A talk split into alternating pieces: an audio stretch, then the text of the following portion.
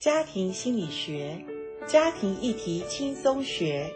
大家好，我是台湾真爱家庭协会执行长袁英珍老师，欢迎大家收听，一起来学习。今天我们在节目当中，很高兴再次邀请到台湾真爱家庭协会的严玲珍副理事长，严老师您好。你好，阿关好，各位听众朋友，大家好。哎呀，我们这一系列谈冲突哦，真的是引起了听众朋友很大的回响，真的吗？没有制造更多的冲突 哈。因为没有不吵架的夫妻。是不过我们今天不冲突了， OK，我们今天要来谈爱的语言。哦，很重要，很重要。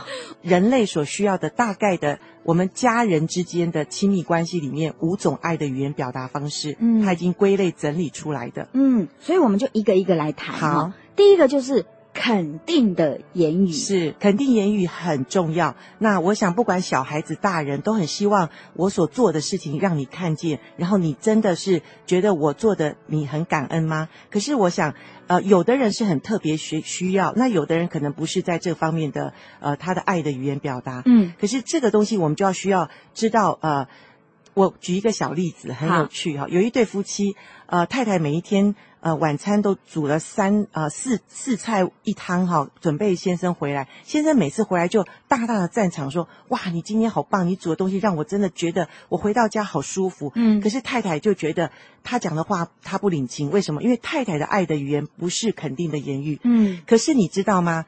却是这先生需要的肯定言语，所以他们两个就就有一点好像呃不一样的表达方式，因为太太要的是吃完晚餐帮我洗碗，好不好？所以你就知道太太要的是什么麦了。跟他吃几滴嘴，一直讲好吃有什么用？也不会帮忙我，也不会对收拾。结果经过我呃他们学习之后，才发现哦，他们两个颠倒，原来太太要的希望爱的语言是贴心的服务，嗯先生是肯定的言语。是先生希望他每一次回来跟他讲：“哦，老公，你辛苦了，回来很累哈。那我们饭菜都准备好，可是他就把饭菜放那边也不讲话。那老公就用讲的，可是老公饭后就就拿一个报纸在 看，老老婆需要对的是帮他洗是碗，，所以他们后来就颠倒，学习之后就颠倒回来，哇，他们就好感恩哦。是像因为哈、我也参加过夫妻的营会哈、也测验出我先生喜欢的是肯定的言语。大部分男人是需要肯定言语，嗯哦，所以你只要肯定他，你只要说他很棒，是好、你只要播他，对。哎，其他的事都很顺。对，那你阿关你就很轻松嘛，你只要一张嘴就好 啦，